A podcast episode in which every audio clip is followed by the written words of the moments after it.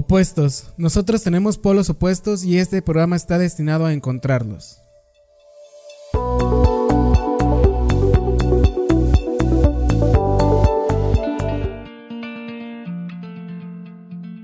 Opuestos es un espacio donde indagaremos a través de las pasiones de las personas sin importar su profesión. Bienvenidos sean todas y todos ustedes a Opuestos con Adrián Bravo. Yo soy Adrián Bravo, el conductor de este programa. Es un poco ególatra el, el nombre porque pues tiene mi nombre. Pero bienvenidos sean todos y todas ustedes a un capítulo más. El día de hoy tengo el gusto de tener por segunda vez pero para ustedes la primera vez. Fui su primera vez. Fue mi primera vez. Tenemos un capítulo por ahí perdido que, que, me da mucha vergüenza.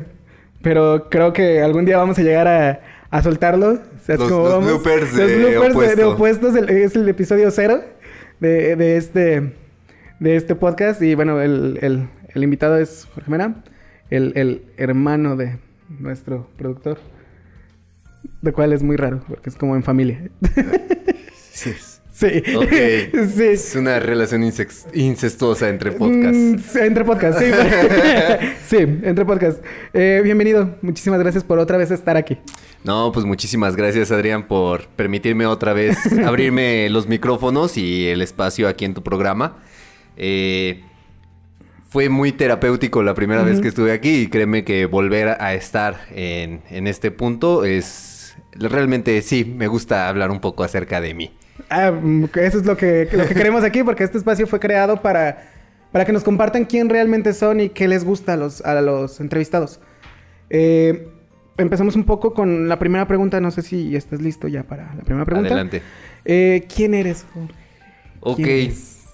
Fíjate que esta, esta pregunta de quién eres me, acuerda, me recuerda muchísimo la, la película de Locos de Ira en donde no puedes definirte realmente quién eres tú como persona.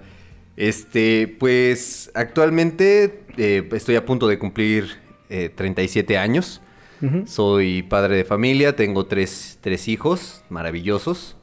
Este, sin, sin hacer ese, ese halago porque viene, hoy me acompaña justamente una de mis hijas. Sí. Este. Saludos. actualmente formo parte del Hubiera Podcast, en donde participo tanto en la conducción como en la parte de manejo de las redes sociales. Y mi trabajo de planta, este, trabajo en una tienda departamental, en donde me encargo justamente de toda la parte de la omnicanalidad de la empresa, que viene siendo el, el conjunto de tanto ventas en línea como ventas físicas. Eres un hace todo. Más o menos, sí. Eso está durante, durante todo el trayecto de mi vida me he dedicado todo. A todo.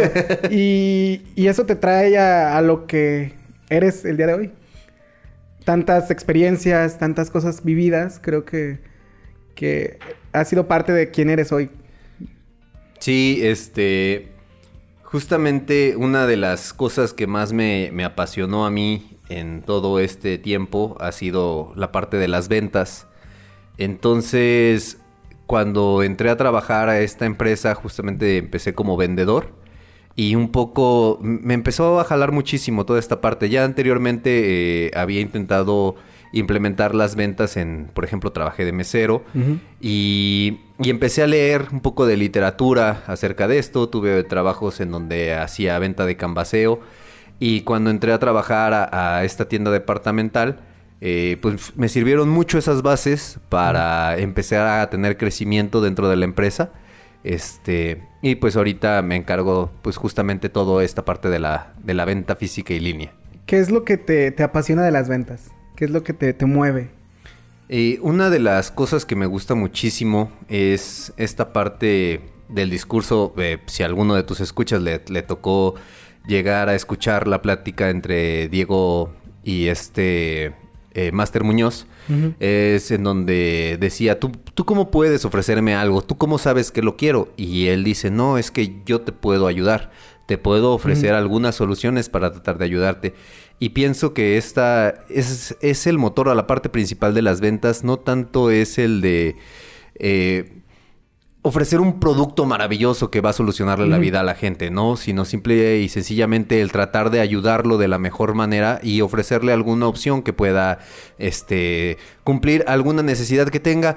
Y, y es válido. Si tú dices, ¿sabe qué, señor? O sea, es, es válido hasta un punto y, y te lo agradecen por la honestidad, el de decirle, no tengo forma de ayudar. No tengo forma de ayudar. O, o puede usted encontrar otras opciones que pueden ser mejor para usted. Entonces tú le ves el lado humano a las ventas, más allá de, lo empresarial. El lado humano, una el cubrir una necesidad. ¿De dónde viene esto? Este, fíjate que donde aprendí muchísimo de este ambiente de las ventas fue el tratar de atender borrachos, Sí. el de vender entretenimiento a las personas, atenderlos en un estado que está completamente inconveniente, el de atender a una persona que no está dentro de sus cinco sentidos, eh, te da mucha sensibilidad. Es tanto de manera de empatía, de poder, de este, pues están en la fiesta, están en un buen momento, pero hay veces que te toca atender al cuate que está completamente deprimido y pues también tienes que, que tratar de socializar con él, el, de, el de darle un buen rato, a veces bromear. Empatía. Eh, sí, sí, sí. Entonces, todo, toda esa parte humana y, y ver cómo te lo recompensa la gente, este, pues en este caso, pues es monetariamente, realmente, de que ya les ayudaste y que se pasaron un muy buen rato desde ofrecerles. Eh, me acuerdo de, de una anécdota en donde tenía unos clientes que eran asiduos, eran un grupo de cuatro chavos, este, que siempre se compraban una botella y un día nada más llegaron dos de ellos. Cuando iban los, o sea, normalmente me invitaban una o dos copas. Claro. Entonces, este, en esa ocasión nada más iban dos de ellos y les dije, ¿qué les traigo el pomo? Y dice, no, nada más venimos él y yo. ¿Sí yo qué? bueno, sí, tráetelo. Y el chiste es de que nos terminamos la botella entre los tres y, o sea, es así como que, aparte de la recompensa monetaria, pues sí me puse bien pedo con ellos, ¿no? Pero estuvo chido. Trabajaste en, en bares. No fue, bueno, desde mi perspectiva, sí de, quiero suponer que es algo difícil, no sé. Tú que lo viviste, ¿cómo lo, cómo lo viviste? Pues es este. Fue una experiencia muy grata. Eh, yo lo puedo decir. No sé mi esposa qué opinión tenga del tiempo que trabajé ahí, porque eh, realmente el, pues convives en donde está el cotorreo y todo eso. Entonces, eh, pues es fácil el de que te ofrezcan un trago y que, y que tú lo aceptes, el que terminando la noche todos cansados empieces a beber. Entonces era cada fin de semana terminar este, en, en muy malas condiciones. Entonces yo digo, pues yo sí me la pasé muy Sí. bien, pero pues mi esposa fue la que en ese momento tuvo que, que sufrir un poco. Este. Y aparte, eh, pues sí hay ocasiones en donde te, pues, no manches, super noches en donde tú ganas en un solo día lo que personas ganan en un mes, en una quincena, Sí, o sea, es tranquilamente con una mano en la cintura. Pero también te toca, hay veces que no, no prestas atención un momento y hay gente que se vive eh, tratar de irse sin pagar. Sí, Entonces, y de fregar. des- desgraciadamente al que le toca pagar es al mesero. Entonces, si ustedes son de esos y me están escuchando, No lo hagan. no lo hagan. Y ese sí es un consejo.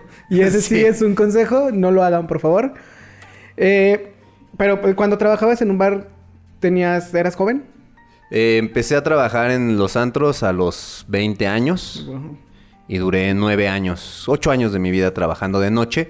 Este, en este, en este ritmo de vida, eh, pues me iba muy bien en, en lo que es este trabajar de noche. Normalmente yo trabajaba nada más tres días a la semana y buscaba otros trabajos, o sea, cualquier otro trabajo que buscaba de día era, era como la tarea complementaria.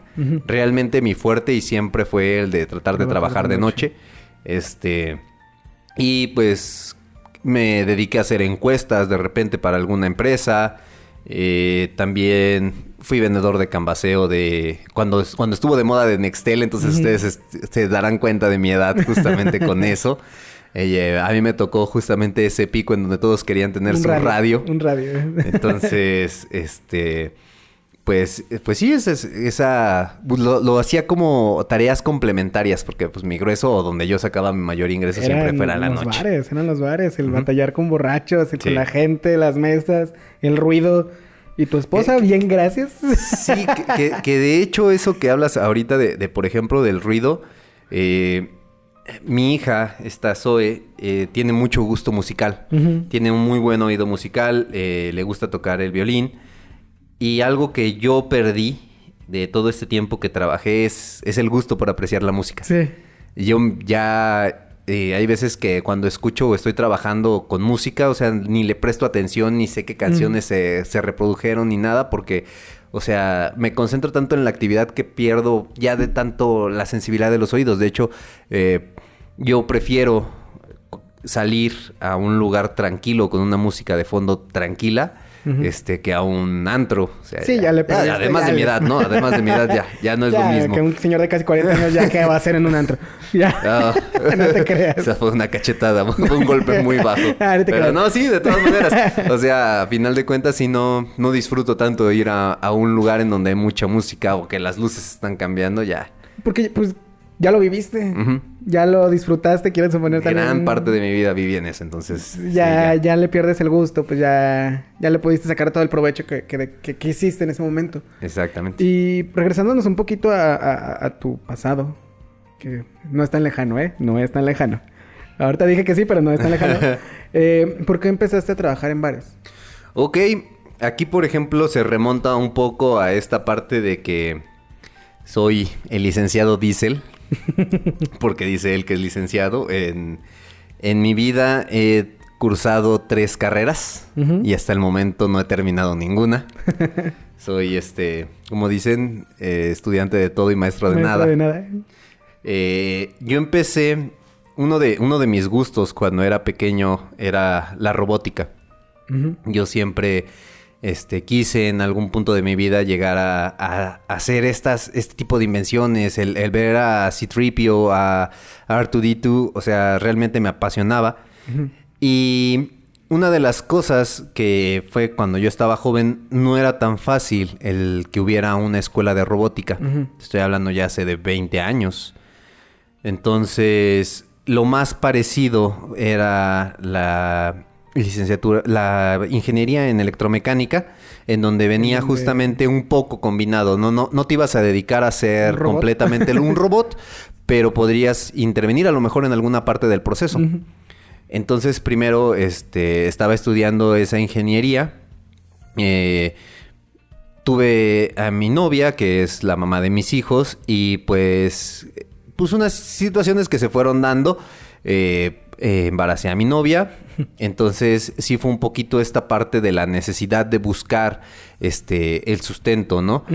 Eh, aquí, por ejemplo, un maestro nos decía que la carrera era una novia muy celosa. Sí. Entonces te absorbía muchísimo tiempo esta ingeniería porque son muchas matemáticas, mucha física. Entonces una forma en donde yo intenté, que no, que no pude conseguir, que no podía conseguir un trabajo de tiempo completo, pues fue lo que me orilló a llegar a los bares.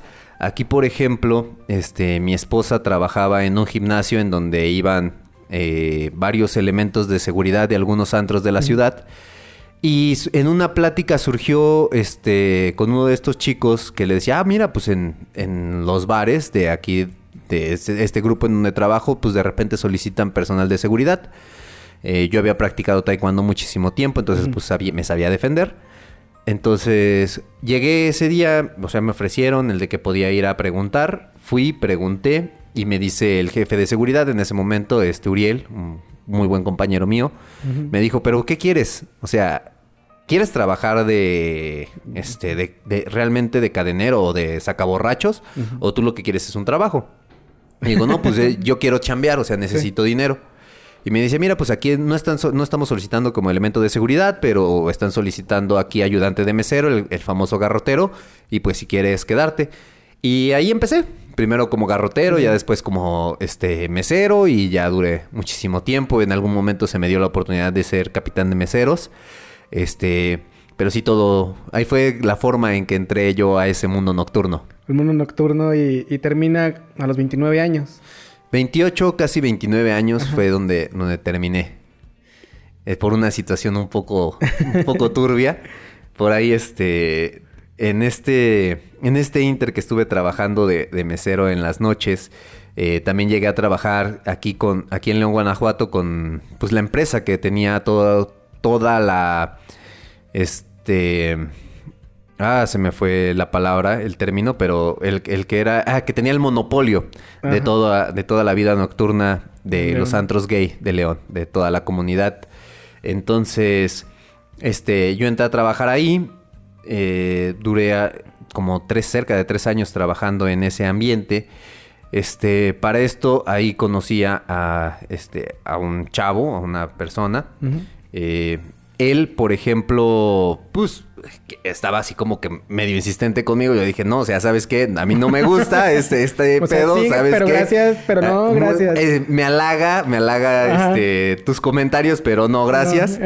ya después, en la última etapa donde me tocó trabajar de mesero, pues él fue capitán de meseros. Y, Y empezó así ya a atacarme y fue... Me, me estaba yendo muy bien en ese último lugar en donde estaba trabajando y pues el chavo sí como que me metió el pie para encontrar cualquier pretexto y correrme Sí, sí, sí. y ya terminé este con ese, ese capítulo en la vida nocturna y en, en ese tiempo yo ya, yo ya estaba trabajando en, en otro lugar, también como chambita, aunque era ya una- un trabajo más en forma, estaba trabajando como diseñador gráfico en una empresa de publicidad. Este... eh, corto mi relación laboral eh, ahí con mi, con mi amigo, es este Francisco Landeros. Este por también situaciones en donde yo mi hijo empezaba a notar cosas distintas en su desarrollo y dije sabes que yo necesito prestaciones para atender al niño entonces este decido cortar mi relación laboral con él y llegué a por pura casualidad a trabajar a Liverpool. Bueno ya dije el nombre de la empresa donde trabajo. Este y pues sí ya de ahí es una historia ya de nueve años, Nueve años. trabajando en esa empresa Justo un dato curioso para nuestros escuchas, pues que escuchas. Eh, tú creaste el logo de Opuestos con Adrián Bravo. Sí. Tú eres el, el, el- creador. creador de, de este logo. Que mucha gente pregunta a veces qué significa y no sé qué decirles. Aunque me pasaste una lámina que dice qué, qué ¿Qué- significa ah, de, cada qué, de qué viene cada cosa? Este, es cosa curiosa, bueno, aquí va mi segunda carrera, en donde va de por medio. No quise estudiar diseño gráfico como tal porque dije, McDonald's no necesita más personal en este tiempo. Entonces, Es- es- no. Esperemos que no nos escuche ningún diseñador gráfico con trabajo. No los vamos a juzgar. Se los juramos que no los juzgamos. No los juzgamos. A pesar de que va a salir ese chiste en el siguiente programa. Exactamente. ¿Este chiste va a ver dos veces seguidas? No. No, ¿eh? No. No, amigos. Aquí en, en este, en este caso, por ejemplo, yo estaba estudiando mercadotecnia.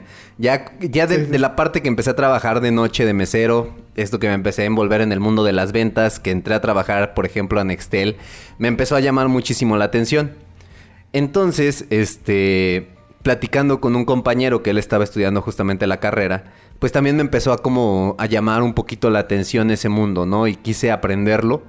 Entonces eh, ingresé a una universidad privada de aquí de la ciudad. Eh, pues me iba pues, lo suficientemente bien en este momento en las noches en donde pues tenía la solvencia económica pues para pagarme yo mi universidad y estar con mi familia. Entonces también pues se acaban las vacas, las vacas gordas. Aquí en León, Guanajuato es una de las ciudades en donde es más de moda los, los antros. Un antro pega seis meses Y ya. y ya, se muere.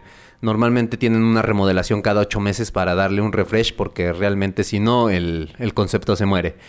Entonces, eh, justamente ya me, me cae una etapa en donde me empieza a ir un poco mal económicamente. Entonces, pues ahora sí es darle de comer a tu familia o estudiar. estudiar. Entonces decidí salirme de la carrera. Para esto ahí tomé un cuatrimestre, nada más era una pequeña, una clase de publicidad y otra de diseño. Ujú. Entonces me, me gustó muchísimo moverle a la computadora. También me antes ya me gustaba el dibujar, pero pues obviamente a mano. Entonces el de el de hacerlo ya de manera vectorial o hacerlo ya en un programa, pues me, me empezó a gustar. Eh, nació por ahí un gusto que tenía una idea que también tengo ahí todavía pospuesta, el de hacer en algún momento a lo mejor una marca de playeras. De hecho, este, en ese momento apenas empezaba lo que era máscara de látex. Sí. Eh, pa- para ese tiempo, te estoy hablando hace ya como unos, que serán 10 años. 10 años aprox. 10, 11 años aproximadamente. Entonces, este, yo eh, tenía mi idea, entonces, para capitalizarme, aproveché, eh, tomé un curso de serigrafía para, para, para enseñarme a hacer lo que es el, la impresión textil. Y, por ejemplo, ese, ese camino me, me llevó a dedicarme un tiempo a poner mi negocio como... este, hacer artículos publicitarios para las empresas, justamente aprovechando la temporada de Sembrina, los, los regalos que acostumbran dar, los promocionales que dan en las tiendas, en diferentes lados. Entonces, este, fue ahí donde le empecé a agarrar un poquito más de callo al diseño. Eh, llegué yo a, esta empresa con, Francisco Landeros justamente porque yo iba ofreciendo mi servicio, Como, como para maquilarle. Él me dice, ¿sabes qué? No ocupo quien me maquile, ocupo un diseñador. Pero sí ocupo diseñador. Entonces me dice, a ver qué tal lo haces, ¿no? Y dije, pues va, me paso, hice una prueba, le gustó la rapidez y la practicidad con la cual este, resuelvo esta, esta cuestión del diseño. Digo, yo no soy un diseñador, ahí me decían licenciado. Digo, ahí fue donde empezó lo del licenciado, Diesel, porque dice él que es licenciado. Este, ya me acuerdo así que, que cuando mandaba a imprimir hacia los diferentes puntos donde nos maquilaban las imprentas, este, las lonas y demás, así, este, licenciado, su diseño, este, no sé si me lo pudiera mandar en tal calidad, o, o licenciado, este, se encontrará Francisco, o, cosas así, yo me quedo así. Eh, güey. Eh, no. no. soy licenciado, pero bueno, yo, yo paso su recado. Entonces, este, me gustó muchísimo también esta parte del, de la abstracción el de buscar conceptos y tratar de desarrollarlos. Y siento que he sido muy práctico. De hecho, hay veces que, que vas en la calle y ves uno que otro logo de cosas que tú has hecho y dices, ah, mira, yo lo hice, qué padre. Como el de este podcast. Como el de este podcast, justamente. Tal cual. Y el, de Luviera. El Luviera Podcast, que todavía no llegamos a ese punto, pero ahorita seguimos con su promoción. Eh, el diseño te gustó, te empezó a llamar la atención. ¿Pero seguías con lo de las ventas o ya no seguías? Allí, por ejemplo, eh, pues era cuando estaba trabajando en esta, en esta empresa, en donde era el diseñador, pues también tenía eh, el contacto con el cliente. Teníamos a la recepcionista, pero había veces que cuando la gente le empezaba a preguntar de dos, tres cosas, pues ya yo tenía que intervenir, ¿no? Para ofrecerles diferentes tipos de sustratos en donde tuvieran que hacer la impresión o qué era lo que mejor les convenía para algún tipo de impresión o hacer... Y, y llegué a ofrecer justamente todos los paquetes, ¿no? O sea, ¿sabes qué? Te creamos toda la imagen de, de tu empresa, desde hacerte este, el diseño de logotipo, tarjetas, papelería. Se ocupa. O sea, todo, todo, todo, todo, toda, la, toda la identidad gráfica de, una marca. Entonces, este, ahí fue, te digo, sí, me gustaba muchísimo el diseñar, me gusta dibujar en la computadora, por ejemplo, todas las ilustraciones del Hubiera Podcast, yo las, me, yo me las aviento, me gusta muchísimo, el, así agarro, llego a mi computadora, pum, me empiezo a inspirar y ya hago algún dibujo, este, y, y por ejemplo, Ah, Perdón. se me, fue, un poco, un poco la, idea. La idea en, donde ya yo estaba. Este. Me, gusta muchísimo esa parte del dibujo. Pero justamente ahí en, la interacción con la gente era donde tenía más satisfacción todavía. El de que, ah, sabes que la persona venía nada más por una lona, pero ya le ofreciste un paquete de volantes, un paquete de, tarjetas de presentación, un cambio, un rediseño de su imagen y todo eso. Entonces, siempre, a, a pesar de que me he dedicado a otras cosas, siento que como que la venta es la, parte fundamental. Es como tu, fuerte. Sí. Y dices que leías, leías y leías sobre ventas. ¿Qué, cuál era tu libro? ¿Cuál es tu libro favorito sobre ventas? El de Vendedores Perros. Ah, no me acuerdo ahorita el, nombre del autor, pero justamente hay un libro que trata acerca de cómo liderar a un grupo de vendedores y hace la comparación acerca de los diferentes tipos, no sé, pone cuatro razas de perros y en esas cuatro razas encasilla a, a los diferentes tipos de vendedores que hay, ¿no? Desde la persona que dice que, por ejemplo, es el chihuahua, que es alguien que tiene muchísimos conocimientos técnicos, pero, o sea, como los chihuahuas se la pasa, hable y hable y hable y hable, pero no, no, no deja a la persona interactuar, ¿no? Está el Doberman, que es el más frío de todos, el que es una este, como una venta más agresiva. Tenemos, era el, el Rottweiler, en donde, por ejemplo, era este un eh, no, miento, no era el Rottweiler, era un, un Golden Retriever. De que se que era una persona como que muy amable, que hay veces que trataba de dar de más por sus clientes. Y el otro era un French Poodle que era como más aparatoso, más. más... Sí, sí, sí. Una cosa como como esos vendedores de bienes, hace la referencia como que cuando vas a hacer una venta de bienes raíces, eh, el vendedor normalmente, eh, los que tienen mejor ingreso y de hecho, por ejemplo, las empresas que se dedican a esto tratan de buscar un cierto perfil de, de personas que tienen un, un mayor poder adquisitivo o que tienen un círculo de amistades que tiene justamente ese tipo de ingreso. Y ahorita me acordé, es Blair Sinclair, es este, de hecho, entra en el grupo de este, ah, el que escribió Padre Rico, Padre Pobre, Ujú. también. Perdón, se me olvidan los nombres de Sí, los... yo hubiera, por ahí hubiéramos los- empezado y ya te hubiera dicho quién era. sí, este Robert Kiyosaki. saqué. Sí, sí, sí. Y entonces ahí nació como agarras el libro y dices. Wow, esto, Tiene, esto- tiene mucha lógica, mucha... Perdón que, que- que- perdón que me meta. Ajá. Espero que se alcance el chat. No es mi intervención todavía. Ah. Todavía no es mi intervención, pero ¿se dieron cuenta de ese gran remate que hizo mi hermano? Esa gran referencia. Sí. Leyó el libro de perros De res- y dijo, wow. Wow. justo, justo no quería como que hacer el chiste, pero sí, sí dije, dijo, wow. Wow. Bueno, al menos Sí, todo- fue una revelación, Una una, revelación, al menos todos en el estudio nos estamos riendo, lo cual el estudio AK Sala nos estamos riendo, entonces está, está muy bien. Fue un gran chiste, te felicito por ese chiste. Espero Ajá. de aquí no nazca una carrera de estando pero, ¿eh? Ah, bueno, ese es otro punto. Regresando un poco en las ventas, ya estabas trabajando de, de como diseñador. Diseñador, vendedor, Sin- sin ahí en un ese título. negocio. En esa agencia de publicidad, sí. El, licenciado, el licenciado dice. El licenciado Diesel. Eh, llega un punto donde, no sé, tuviste, lo tuviste que dejar o, qué pasó.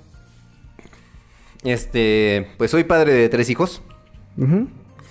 Eh, las dos mayores, eh, mis hijas más grandes, empiezas tú a notar unas cuestiones en el desarrollo. Cuando, cuando eres papá primerizo, todo te asusta.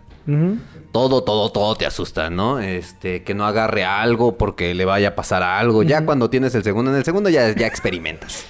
Ya, ya realmente la puedes, sabes que puedes sobrevivir con un, este, con un tazón de agua y azúcar, sí, ya, ya. ¿no? Es- Perdón, hermosa. Sí, aquí está su hija. Sí, es, es- sí.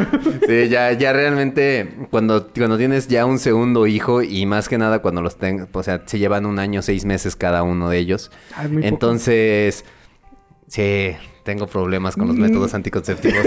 Entonces, ya, ya cuando empiezas, empiezas a ver el desarrollo de un niño en comparación al otro, Al pues otro. ves muchas similitudes, ¿no? A los cuántos años tiene que empezar a gatear, a los cuántos años empieza a agarrar las cosas, empieza a sostener su cabeza, empieza a balbucear, empieza a hablar Claro. y todo eso. Cuando nace mi tercer hijo, eh, por ejemplo, empezamos a notar cuestiones en su desarrollo que no eran este lo normal, ¿no? De, de que yo había experimentado o visto en mis otras dos hijas.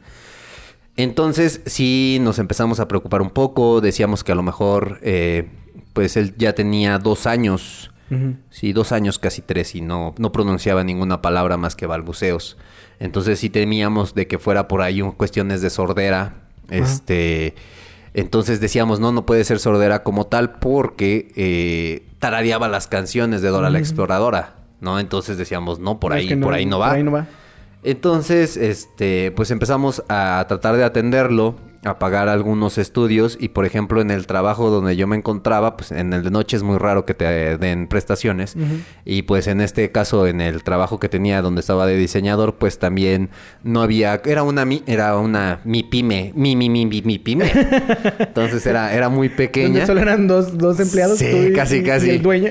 sí, mi, eh, mi inspiración para subir de puesto era eliminarme, eliminar al dueño en a lo mejor una en un, en duelo a muerte y quedarme con su esposa y su esposa. familia y dije, no, creo que no. Aquí no. Aquí no, de- definitivamente eso no va a pasar. Ajá. Entonces, este ya fue en donde hablé con él y le dije, ¿sabes qué? Pues mira, yo estoy viendo estas situaciones y preferiría buscar un trabajo en donde tuviera, pues mínimo el seguro social, ¿no? Para.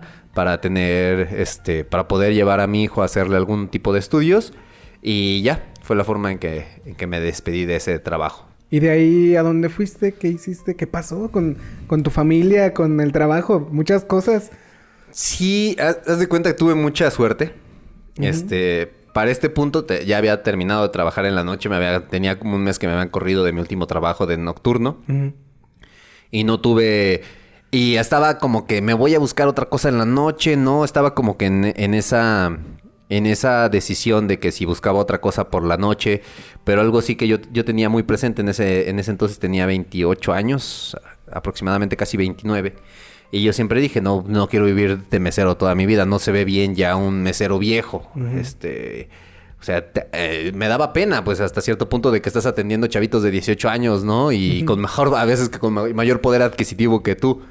Entonces yo decía, ¿sabes qué? Yo a los 30 yo ya no me quiero dedicar a eso. Eh, salgo, eh, renuncio el fin de semana. Bueno, le di al, al- al señor, eran, fue una semana para conseguir a mi reemplazo. Ya llegó el, hubo algunas entrevistas. Yo les, les estuve explicando un poco acerca de qué era lo que, lo que se hacía en el negocio. Ya el- esta persona se queda como mi reemplazo. Ya yo consigo, este, ya yo me salí de ahí. Tuve el- la despedida de con mis compañeros y fue tormentosa. Fue una Fiestota sí, lo fue que una fiestota lo que le sigue con ellos. Y este, ese lunes salí de, de mi casa con muchas ilusiones en una bolsa y en la otra llena de solicitudes de trabajo. Entonces, no, me, me salí a caminar, o sea, eh, a las 7 de la mañana. eh, mi- en ese tiempo vivía todavía con mi mamá, este, mi familia vivíamos ahí. Eh, entonces, me acuerdo que mi mamá me preparó unas dos tortas. Llevaba mi mochila, solicitudes de trabajo, plumas. Y pues ya me fui lo más presentable que pude. Y salí caminando de mi casa. Este, con solicitudes laborales. Y empecé a buscar así diferentes opciones, ¿no? Iba dejando solicitudes y solicitudes y solicitudes. Llegué caminando a cerca de la central camionera de aquí de León, Guanajuato. Entonces ahí pues aprovechaba, dije pues no, no me voy a meter a, trabajar a una fábrica una de fábrica. zapatero, como que no, no era algo en lo que yo me sentía muy capaz. Este, entonces eh, justamente dije pues aquí voy a empezar a ofrecer, pues mínimo para sacar algo en el transcurso de la semana voy a ofrecer hacer tarjetas de presentación, hacer alguna lona, hacer algún diseño de etiqueta, lo que sea. Y empecé también pues ahí un poquito a, a ofrecer yo mis servicios y de repente vi una enorme lona de que estaban haciendo la contratación masiva para un nuevo centro, para una nueva plaza de esta tienda departamental que se iba a abrir en el sur de la ciudad. Y llegué. Dije, pues vamos a intentarlo, ¿por qué no? Y ya, pues me hicieron pruebas y todo, me dice, pues te hablamos. Ya decías, pues a lo mejor ese te hablamos es de que nunca te van a marcar. Ajá. Llegué a mi casa ya en la noche y al otro día temprano me marcaron. Y ahí me presentaron el miércoles y ya. Fue Y muchísima suerte. Sí. Muchísima suerte. Y nada más Pues, en el primer día que busqué trabajo conseguí. Solo, solo buscaste un día. Sí. Y encontraste un lugar, supongo, bueno, no quiero suponer. Más bien, tú platicabas que era un lugar donde te sientes a gusto, estás haciendo lo que te gusta, las ventas. Sí, y una de las cosas que, que me gustó muchísimo también en base a- un poco a, a esta parte de la experiencia que he tenido, eh, pues como lo dije, ya, ya me tocó cambasear bastante tiempo en, en algunos trabajos, vender este, los nexteles para una mueblería, trabajé también un- muy poquito, fue así como que dije, ay no, qué, qué flojera. este, estar de- eh, haciendo encuestas para... En este caso me, me contrató una de esas ya próximamente difuntas, este, ¿cómo se llaman? Donde hacen subcontratación. Ah, Este, como es- Manpower, Adeco y todas esas. eh, ¿cómo, cómo se llaman? ¿Cómo se llaman? ¿Cómo se llaman? Bueno, bolsas de Sí. trabajo en donde, pero, pero ellos hacen toda la Outsourcing. gestión de outsourcing, exactamente. Imagínate hubiera, que yo sí hubiera estudiado finanzas y no saberme ese nombre. Muy bien, lo mal que me iba a ver con todos mis invitados. Salud por eso. Entonces, este, es- eh, ahí justamente empecé, me, me daban algunos trabajos de, de encuesta, hacer encuestas, ¿no? Para dije- diferentes empresas, estudios de mercado y demás. Entonces llegar a Liverpool sí fue, eh, pues en parte, pues, un alivio. Dices, aquí no, tú no vas a buscar la chuleta, ¿no? El cliente viene. Ajá, o sea, sí. viene a la tienda. Ya el de que tú le ofrezcas algo y que le llame la atención, pues Ya ya es otra, tuya. es otra parte. Porque normalmente eh, yo entré a la, a la sección de deportes. Entonces, por ejemplo, ya la gente que iba a ver que buscaba una caminadora, pues ya nada más tú le tratabas de dar las mejores explicaciones y explicarle las ventajas de una u otra marca. Y, pero ya ellos ya, ya venían buscando una caminadora. Entonces tú nada más le dabas la que más se les, la que fuera más adecuada para sus necesidades, ¿no? Motocicletas, este, accesorios deportivos. Empecé a aprender un poquito acerca también de, de todo esto de fisioterapia. No, no a grandes rasgos, o sea, muy, muy, muy, muy por arriba, pero decirles qué codera, qué hombrera pudiera ayudarles a lo mejor para algún tipo de situaciones que se pudieran presentar. Y ya así fue. Como poco a poco. Sí, poco a poco. Hugo, eh, va tu momento de hacer tu El, el momento de brillar. El momento de brillar donde se roba el show. Hermano, Sí, eso- sí. Aquí, aquí hay una pequeña trampa porque normalmente las preguntas las hago basados, eh, basado en lo que van diciendo los entrevistados. Y aquí es en Eh, base a más a la, sí, al conocimiento. ya te conozco completamente. Si, si bien no completamente, pues sí, ya tenemos tiempo de Ya de años, ¿no? Ya como Por que- lo menos crecimos juntos. y esto es- este último año ha sido como muy cercana entre nosotros, ¿ok? No En primer bien. momento, ya hablamos de incesto hace ratito. Ok. Incesto entre podcasts. En tu podcast. eh, Eh, en primer momento, el próximo episodio, quiero hacerlo muy claro porque no lo dije en el programa que va a salir la próxima semana, Sí. Pero la persona por la que escribo es él. ¿Ok? La persona por la que hago todo lo que hago es él. Él, él ha sido mi inspiración. ¿ok? Wow. Quiero dejarlo muy en claro. Pero la pregunta es algo que me surge más a mí como, como, como chismoso. Como estudiante de comunicación. Como- y, como conocedor un poco de tu vida. Siempre se nos dice que la familia va a estar ahí. ¿Ok? Y creo que nuestra experiencia de vida nos ha permitido que te dije que me hicieras esas preguntas, pero no las hiciste. porque No me se quise pudo. ir por el tema familiar. Quise. Pero yo sí lo voy a hacer. ¿Ok? Hemos visto que la familia no siempre está ahí por Ujú. situaciones de tíos y demás. ¿Ok? No voy por ese punto, nada más quiero plantearlo como contexto. Hermano, por más que podamos presumir y decir, porque también mis, mis sobrinas son mi vida, mis sobrinos en general son mi vida, el momento más difícil, más duro como papá con tus hijos. Guau, Ah. Sin poner en evidencia a tu hija que está aquí presente. Creo, creo que Ah, es cierto. volvemos a esta parte del papá primerizo. Hay cosas que te asustan. Sí. Cuando vas viendo a uno de tus hijos crecer y ves ciertas situaciones, el que vomite sangre, se le gire la cabeza y cosas así, dices eso, eso no es normal. No creo. Verdad, no creo que sea Creo muy que, creo normal. que necesita este ir a algún lugar para tratarlo. Lo peor es que me dejaban a mí a mis sobrinos. Sí. Yo tenía que lidiar con esa sangre y esos giros en la cabeza. Alguien los tenía que limpiar. Sí, alguien, sí. alguien los tenía que limpiar, güey. No, fue este. eh, bueno, por ejemplo, ya de- en base a la experiencia, eh, pues nunca nos dicen cómo ser papás. A, a mi esposa, de- justamente de que estaba amamantando a, a mi hija más grande, a Naomi, pues le, le surgieron ciertas llagas en, en los pezones. Y entonces la niña tomaba sangre, leche con sangre. Ouch. Entonces eh, vomitó sangre, pero era la sangre de su mamá, no era de ella. No era de ella. Pero de todas maneras, ver ese, ver- ese espectáculo es, es completamente... Es espectacular. es, Creo que es un aterrador. Entonces, ahora, por ejemplo, a, a Naomi también yo no estaba, yo estaba en una capacitación, creo que en Querétaro o en, o en México, que fue cuando la picó un alacrán en dos ocasiones. Entonces también dices, es, es aterrador, Sí. pero no estás ahí. Sí, solamente est- estás al pendiente desde lejos, como Ajá. por Ah, teléfono, como de, ¿ahora qué hago? Solamente estoy esperando noticias. A mi hijo César nos tocó un episodio en donde se empastilló. él, él tomaba una medicina, eh, como tenía un poco es- también esta parte de la hiperactividad y todo esto, y para la concentración, le dieron unas pastillas que son para la presión. O sea, su, su uso médico tal cual es para los hipertensos. Les ayuda a regular un poquito su, su ritmo cardíaco. Entonces le dábamos al niño en ese entonces un cuarto de pastilla. Se tomó como cuatro. Entonces, eso sí fue, sí fue así como también un gran susto. Pero la, el, el susto más grande, El más grande. el más grande de todos, me lo dio justamente la persona que me acompaña aquí.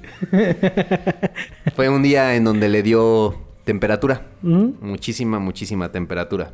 Entonces, la llevamos al hospital general. En el hospital, la, este, esta Zoe pasa toda la noche en donde le administraron ciertas medicinas, la tuvieron con nebulizaciones. Y pues estuvimos la noche en vela, su mamá y yo, Sí. acompañándola. Me la entregan a las 7 de la mañana, todavía con temperatura, una temperatura, no me acuerdo cuántos grados eran, la verdad. Te mentiría ahorita si digo, ay, tenía 40, tenía 39, o sea, no, no, no sé, no me acuerdo. Nada más me acuerdo que era la- el límite como de la temperatura normal. Entonces me la entregan en el hospital y me dicen, ¿sabes qué? Pues aquí lo único que le vamos a poder hacer ahorita sería darle más paracetamol o meterla al agua. A piso. No, ah, no, o sea, al, al agua. Al agua, tal cual. Nada más para que, para re- Regularle. La, la temperatura. Entonces no es nada que usted no pueda hacer en su casa. Ah, bueno, Gran idea. perfecto. Pues ya me, me llevó a la niña yo a la casa. Este. Ari siempre. Bueno, ahorita ya está en su etapa darks. Ya es diferente. Pero en ese tiempo pues, era una niña muy, muy, muy feliz, muy juguetona. Entonces, eh, pues todo el día estuvo apachurrada. Se sentía Sí. mal. Se sentía mal, la niña estaba mal. Se le di su medicina, la temperatura no bajaba. Me esperé como una hora que hiciera sí. un poco de efecto la medicina, no hace efecto. Entonces dije, pues la, me dijeron que hay que meterla a, a bañar, ¿no? Pues la lavadora es muy buena idea. No miren mi cara, no tenemos idea, pero mi cara fue la, la peor descomposición que, que he visto. No, es que, es en que este ne- programa. Fue que- ne- ¿qué? necesitaba romper la tensión porque si no iba a llorar. Este. Gracias.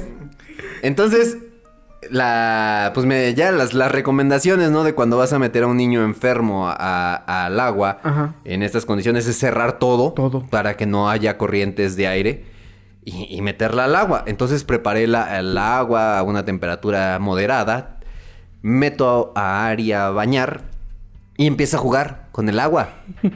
O sea, lo normal que hacía cuando se bañaba, empieza a manotear, a balbucear y todo. Y dije, güey, esto está funcionando. O sea, va- vamos muy bien. Vamos bien, ajá. En eso, este, de repente, el- así como muñeca de trapo. O sea, la cabecita se, me, le- se le fue así toda para atrás. Wow. Spoiler, sí sobrevivió, aquí está. Sí. Perdón, Sí, tenía que sí, meter un sí. chiste porque está muy tensa, esa historia está muy tensa. Sí, es- e- en ese momento creo que ha sido uno de los momentos más fuertes porque pensé que, Que ya. que se, se me iba mi hija. Sí, el, el verla de repente, o sea, estaba jugando con el agua y ver cómo se descomponía, o sea, cómo se empezaba, le empezaba a ir la cabecita y empezaba así como que se quería dormir, me dio un miedo. Es creo que el, el- el temor más grande que he tenido. Agarré, la sequé, la, la envolví en una cobija, eh, justamente allá por donde vivíamos con mi madre hay una clínica Particular y dije, no, Aquí. Chin Marín, me fui corriendo con la niña cargando este, hasta la clínica. Hice tiempo récord, Lo- corriendo, lo habías que nunca, este, corrí con la niña en brazos. La llevamos ahí con, con la doctora. Eh, muy buena, la verdad no recuerdo el nombre de la, de la doctora, pero pues le pone una inyección, me la, no la estabiliza, ya nos dio un medicamento, nebulizaciones y todo, y pues, ya, aquí. Mírala. Mírenla aquí ya. Riéndose. a casi a de sus su 14 papá. años. Otra vez. Hugo, por favor, por favor, es mi espacio, Hugo. Sé que es el programa y es el espacio de mi hermano, pero casi lloro porque me acordé de lo que yo viví en ese momento. En ese momento yo estaba durmiendo en el sillón de la casa de mi mamá, me levanté, me miré en el espejo y como te dije en el Ajá. programa que van a escuchar la próxima semana, no soy una persona eh, religiosa, pero dije, Dios, si me puedes pasar un poco de su enfermedad a mí, o toda la enfermedad a mí, hazlo. Fue un momento de tensión para todos. Ese fue El momento increíble. más duro, familia, uno de los momentos más duros familiarmente hablando. Gracias por escuchar. Muchas gracias, Hugo.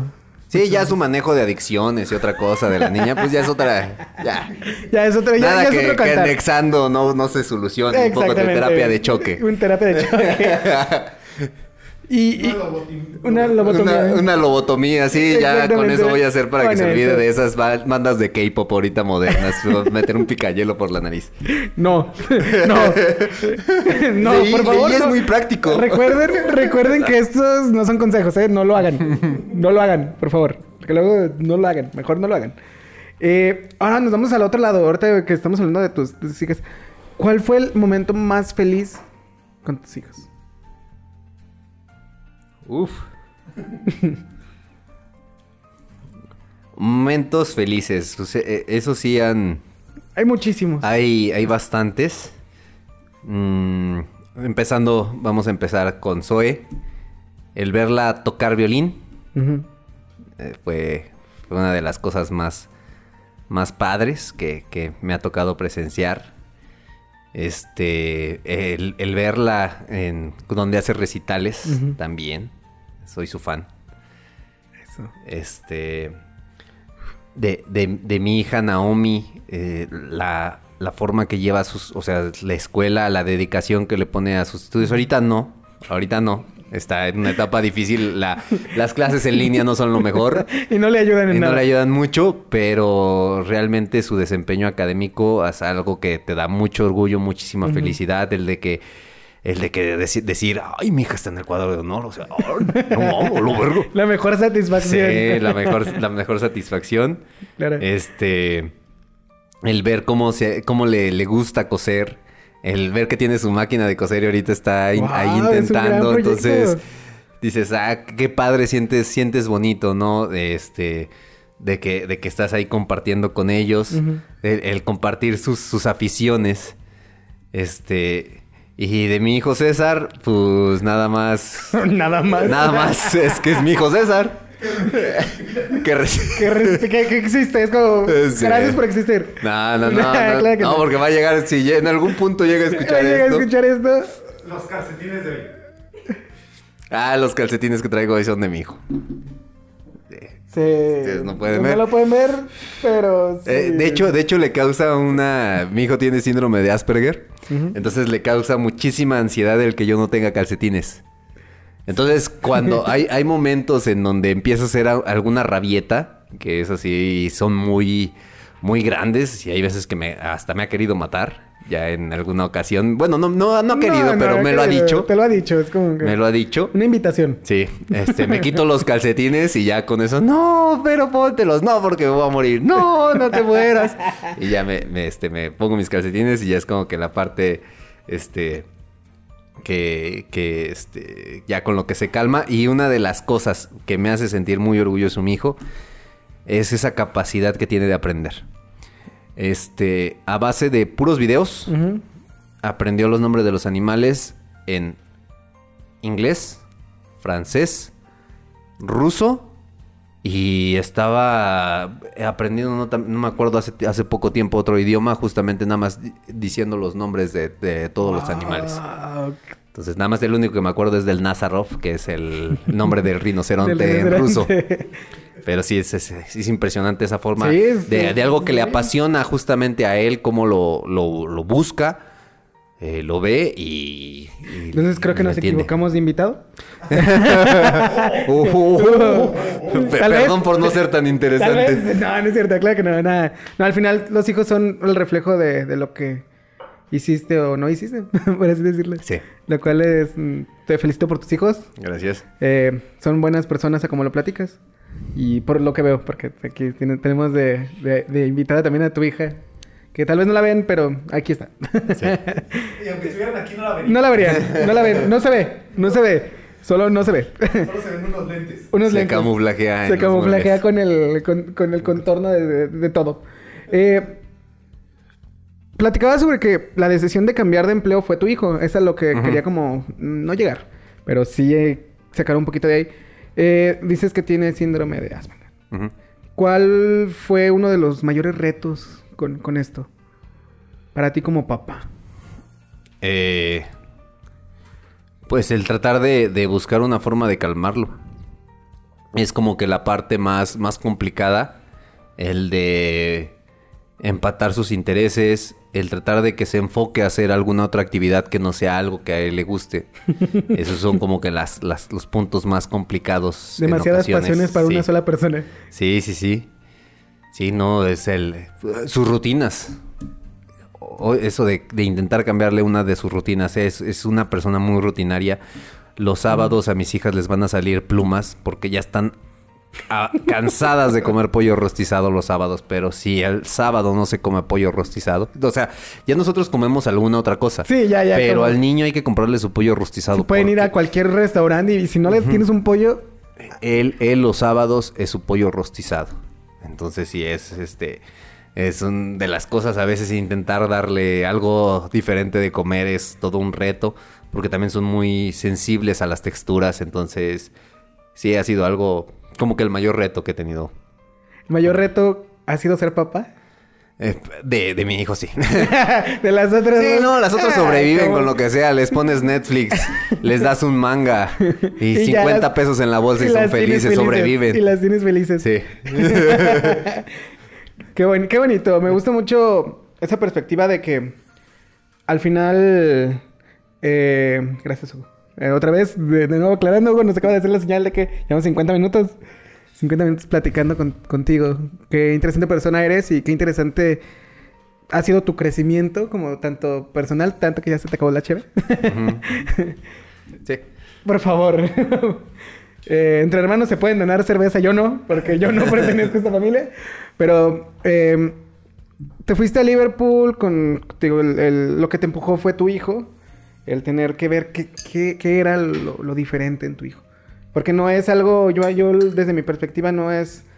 No es un síndrome nuevo, sino que solamente es. es- tiene unas rutinas diferentes, como tú lo explicas. Sí, no es una, no es una discapacidad Ajá. como tal. Tiene, pues ahora sí que dicen capacidades diferentes, pues realmente tiene él un desarrollo completamente diferente. Y, y realmente, o sea, no manches, ahí ves cosas que te sorprenden, que, que uno a, nu- a nuestra edad, a la edad que sea, nunca lo haría. Nunca la haría. Estás más disciplinado que nosotros tres Sí. juntos. Cuatro. Pero no, no, espero no te molestes meterte en esto. Eh, ¿Seguías trabajando en Liverpool como, como vendedor? Fuiste creciendo dentro de la misma empresa. Sí, mucho, pues volvemos a esta parte de los libros. Eh, eh, leer, un, leer este, un poco también a Jurgen Klarik, este, escuchar eh, sus videos, ver un poco, aunque no comulgo completamente con este eh, Carlos Muñoz, eh, también el, el de escuchar ciertos consejos, o sea, te- como dicen, siempre tienes que tomar lo, lo mejor, ¿no? De cada persona. Entonces, el de tomar eso, este, escuchar un poco también de mentes, Gran escuchar, este... Saludos, espero algún día nos sí, escuchen. Sí, sí, sí, a Diego Barrazas. Este, y el, el escuchar todo, todos, eh, todas estas cosas y la lectura, pues justamente en, en algún, en algún punto, pues me hicieron mucho sentido. Y ya estar ahí, eh, pues dices, o sea, yo era el que de repente movía a mis compañeros, ¿no? y, y me empecé a hacer, pues no, no se puede decir, a lo mejor sí, sobreproductivo. Eh, había una de las cosas que he visto y he notado muchísimo en mis compañeros, este, ahí en, en la tienda es de que, por ejemplo, dicen, ay, es que me van a mandar a acomodar la bodega. me van, me pusieron a hacer un inventario. Ay, pero están, están muy padres. Sí, no, no, pero por ejemplo, pues quieras o no, hay veces que dices, ay, o sea, qué Pues no quiero- aburrido, ajá, ¿no? qué aburrido hacerlo. cosas, no quiero... Y, y a mí me gustaba porque sabía que era lo que con lo que contaba. Sabía en dónde estaban las cosas. Yo acomodaba la bodega como yo quería. Exacto. Este, sabía cuántas cantidades había de balones, de guantes de, de fútbol y cosas así. Entonces, una de las cosas que aprendí fue hacer este. eh, Yo decía, no, tal vez no era el mejor vendiendo, pero sí era el más rápido.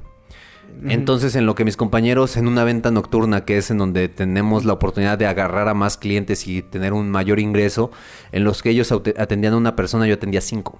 ¿Por qué? Porque me iba uno, dos, tres, cuatro, Porque cinco. ya porque sabías ya sabía están, todo lo que había, todo. todo, dónde estaba. Y si, por ejemplo, alguien me pedía, no sé, algún, por así decirlo, unos guantes de portero talla 10 de un modelo de Nike, yo sabía que ya no tenía.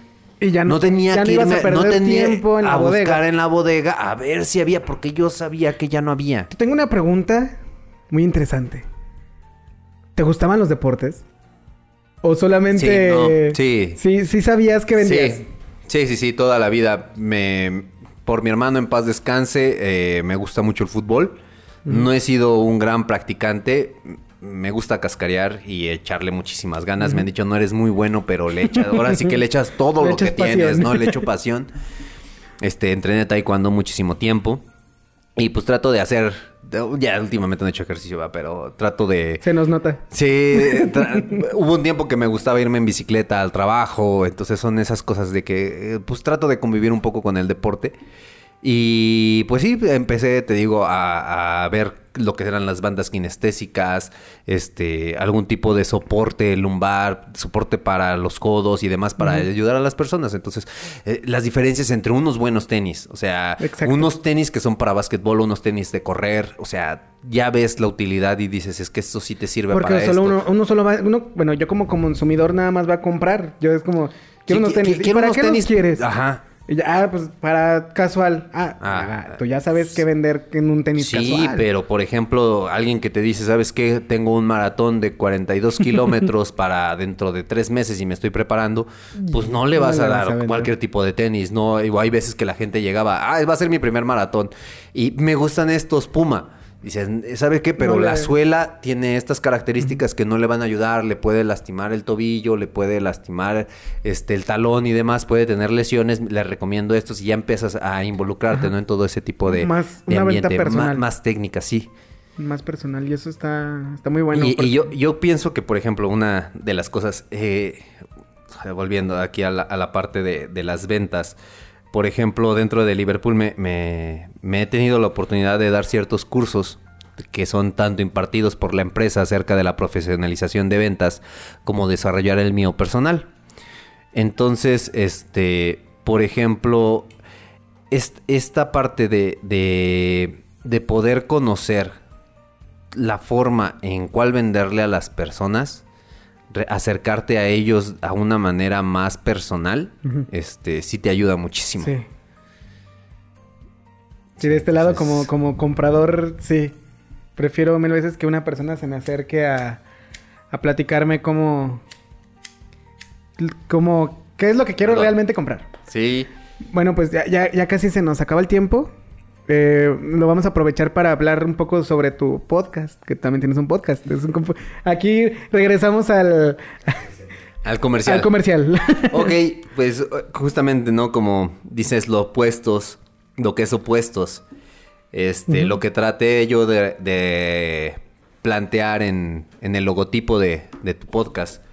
De que justamente es el de tratar de, de combinar las pasiones con lo que haces y con, con las cosas de la gente.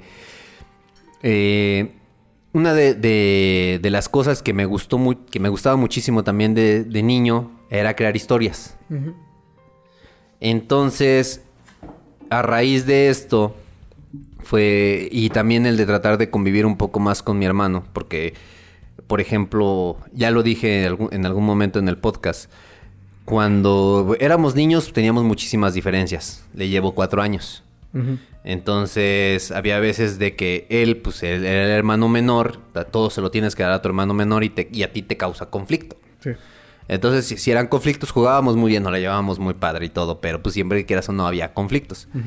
Este, ya de repente, yo ya tengo mis 15 años, Hugo empieza a entrar a la adolescencia y me empieza a seguir mucho. Quiere juntarse conmigo. Pero tú ya estás en una edad en donde tú te quieres juntar con tus cuates de tu edad. Sí. Y quieres salir y quieres ir a ver, el, quieres ir al cine, te- ya te llaman la atención las, las chavas y todo esto. Y pues no vas a llevar a tu hermanito. No, no. Entonces, este. Ya después, cuando ya empezamos a tener una edad en donde empezamos a llevárnosla ya más cercana, que eran a mis este, 19, sus 15 años, pues eh, yo, yo tengo ya mi pareja, empecé a formar Sí. mi familia, entonces ya no llegamos a convivir tanto Como tal. como en- tal. Este, de hecho, ya luego me sorprende ya, ya de las reuniones que tuvimos posteriores, así tantas cosas que no sabía de mi hermano. que, porque te, te lo, te lo pierdes, ¿no? Sí. Porque tú ya estás ocupado en otras cosas. Entonces, fue en donde ah, también a, a raíz de leer una entrevista de José Antonio Badía y de Eduardo Espinosa, del podcast de Leyendas Legendarias. Saludos a ellos. Eh, uno de ellos tal vez nos escuche. El único que te puedo decir, tal vez nos escuche. Ok. Eduardo. Saludos, Saludos a Lolo. y no me Eh, contestó, Lolo, el, me- no te- me contestó el mensaje en que le esto. mandé. Aquí, espero los escuches. Sí. Espero los escuches. Este, y qué gacho no me contestó el mensaje que le mandé, pero bueno. Entonces, a, a raíz de escucharlos a, este, acerca de su programa, fue que, que, que decía, ¿no? De que se puede vivir acerca de un podcast. Sí. Y vivir de, de este mundo creativo, de hacer algo que te guste y te apasione. Entonces retomé muchísimo esta parte de, de la escritura o de, o de querer escribir o crear historias y de lo que estaba haciendo mi hermano, porque mi hermano estaba escribiendo en ese entonces su libro. Que lo pueden encontrar el comercial en, En el Amazon, siguiente. que lo pueden encontrar el en siguiente- Amazon. O en el siguiente capítulo. Pero sí, lo pueden encontrar en Amazon como. Se me olvidó el nombre de los ojos. Ah, lo, Lo, que, dicen sus ojos. en Amazon. Búsquenlo. Búsquenlo, Entonces, por favor. este, fue en donde me nació la idea de que eh, vamos a hacer un podcast en donde hablemos de cine. Pero no nada más el dar una reseña de una película, porque, o sea, tú puedes ver mil canales que dan reseñas acerca de películas, datos curiosos y demás. Y yo no, es el agarrar la historia y crear historias alternas sobre de esa historia, que es a lo que va el Hubiera Podcast. Hubiera. En donde, eh, porque ¿qué hubiera pasado si, no? Nuestro primer episodio con lo que empezamos fue con, le- con la, este, la cinta de León el Profesional, el perfecto asesino, perfecto este, asesino. más, más conocido como el perfecto asesino. Y justamente son estos escenarios en donde, ¿qué hubiera pasado si Matilda sí se queda con León? ¿No? O sea, este, ¿qué hubiera pasado si realmente Matilda hubiera cobrado venganza? O sea, to- todo, todo, Ujú. todo este, la, la forma en donde hay una escena en donde León intenta matar a Matilda para aliviar su sufrimiento. Sí. Entonces, ¿qué hubiera pasado si León hubiera tomado esa decisión, no? Y ya fue como que el, el primer, el primer programa que hicimos fue justamente con esta película. Y ya de ahí han sido ya 64 episodios. ¿Tienes, Eh, la- ¿Tienes el número exacto? Mira. 64 Yo episodios. no tengo el número exacto de este, de este capítulo. Pero algo sí, era el cero. Era el, era el primero. Por algo no pasó. Sí, sí, sí. Y aquí lo estamos repitiendo. episodio fue el cero. Este fue el cero. Entonces, con orgullo puedes decir que fue el primer capítulo Sí. grabado de, de, de opuestos. de opuestos. Con Adrián y... Bravo. y pues ya, te tuvo que poner el con Adrián Bravo, ¿verdad? Ah, Por favor. Entonces, este. Sí, ya fue eh, la forma en la que nació la idea del Hubiera Podcast. Que, por ejemplo, así como lo- en algún momento lo platicamos con mi hermano, ¿no? Y si te llega a dar esto, ¿lo dejarías todo por esto? Le dices, claro, o sea, Sí. eh, esto de, de vivir de la creatividad es muy padre, es- o sea, le daríamos con todo. Pero, de todas maneras, así, eh, por la persona que nos llegó a escuchar en en Irlanda, por las personas que nos escuchan en Argentina, o sea, los 86 suscriptores que hay hasta ahorita nada más en el canal. Claro. Pero los 3000. Ah, sí, las 3000 personas que han visto el capítulo de tu mamá también. Es que, que buscan, que buscan mamás jala. cachondas y, y los conceptos de búsqueda por las cuales se llegan a ese, Pero llegaron. episodio. mira, pero llegaron. Llegaron. Este. eh, O sea, lo seguiríamos haciendo. Y Y, espero así y es, y es una válvula, o sea, hay veces de todo, todos los problemas, tanto que tienes en la casa, que tienes en el trabajo y todo eso, el llegar a ese momento Sí. Sí. y hacer una cosa completamente distinta de lo que haces en tu vida cotidiana, dices, wow, o sea, es, es muy padre, es otra cosa. Y, y- y qué bueno que se creó para eso, para una válvula de escape de ustedes. Y, y hacen muy buen trabajo, muy buen trabajo, los he escuchado en algunas ocasiones, porque me gusta mucho el, el que hubiera pasado, sí. Eh, muchas gracias por... No es cierto, se me olvidó la última pregunta. A Porque ver. es que el tiempo se me La, fue. la mano sucia o el Se- que limpió. No, Ah, somos no, ese no es podcast. No somos ese podcast. No somos ese podcast. Ah. Y no vamos a dar ningún spoiler. No vamos a dar ningún spoiler. No vamos a Yo dar. lo voy a decir. No vamos a dar. Bueno, que vamos a dar un spoiler. Existe una gran posibilidad de que el cojo feliz aparezca en este programa. Más grande que un estadio azteca. ¿Podríamos decir que un estadio azteca? No, porque ni siquiera con los suscriptores de la hora feliz se llena el estadio. No, no es cierto. Si lo llegas a escuchar, Hugo, no fui yo. Ok, fue mi productor. Pero si se juntan, si se congregan en un punto, los podemos oler hasta aquí.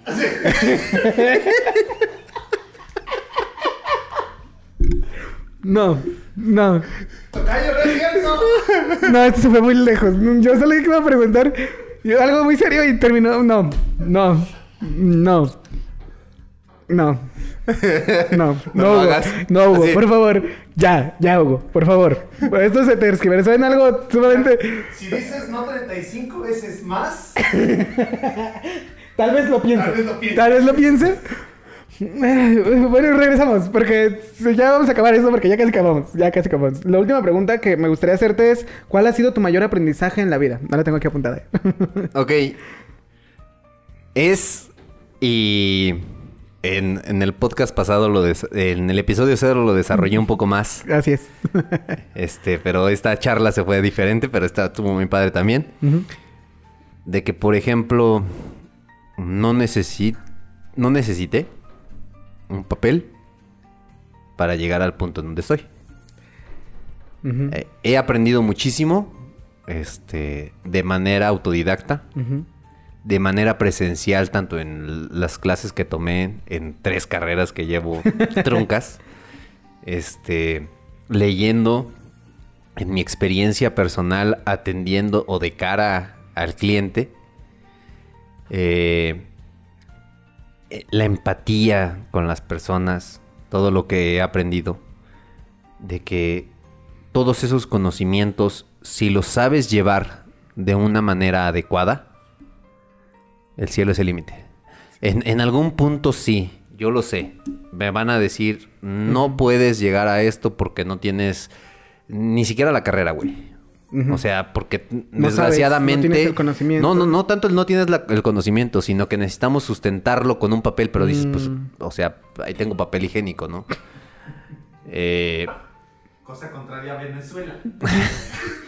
Ah, ignoren a Hugo. cuando empezó la pandemia, Ignoren a no Hugo. había papel. Sí, ignoren a Hugo. Entonces, esa, esa parte en donde tú puedes aprender y, y dar conocimientos, porque también te digo, o sea, en algún punto po- me han dado la oportunidad de, de- de instruir a esas mentes Ajá. nuevas que llegan a la empresa. De compartir lo que sabes.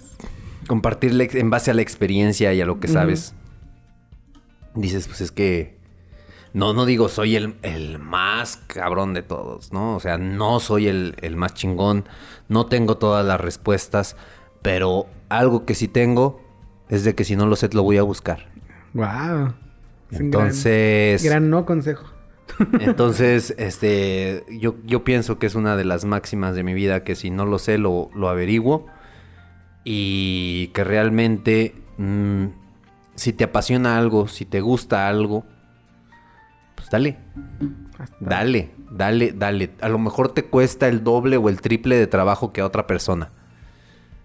Pero, o sea, al igual que dejar de fumar, se necesitan un par de manos muy grandes para apretártelos. No creo. Eh, Bueno, acabo de mostrar mis manos y mis manos chiquitas. Y dejé de fumar. Eh, yo, eh, empe- empecé a fumar a los 12. A los 12. Tengo 37. Tengo más de 25 años fumando. Entonces, en los cuales he, de- he dejado de fumar en, en diferentes etapas de mi vida. Diferentes lapsos.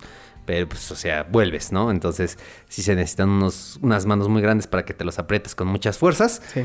Este. Pero. Es. e- Es esta parte de. Te digo, o sea. Hay que. Echarle. Agarrártelos muy fuerte. Y para adelante. Para atrás, ni para agarrar vuelo. Qué buen final.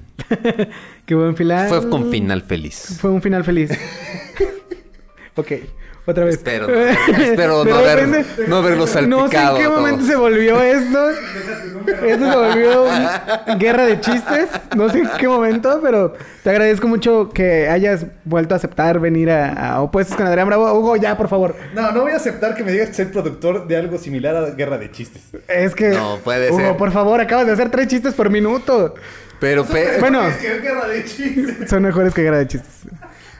Y, y está bien que le llegues a la Wonders, pero no te voy a hacer saltar para Ah, ver cómo se mueve tu pecho. Amigos, de lo que se perdieron en este episodio. Fue un gran chiste, fue un gran chiste, fue un gran chiste, fue un gran chiste, fue un gran chiste.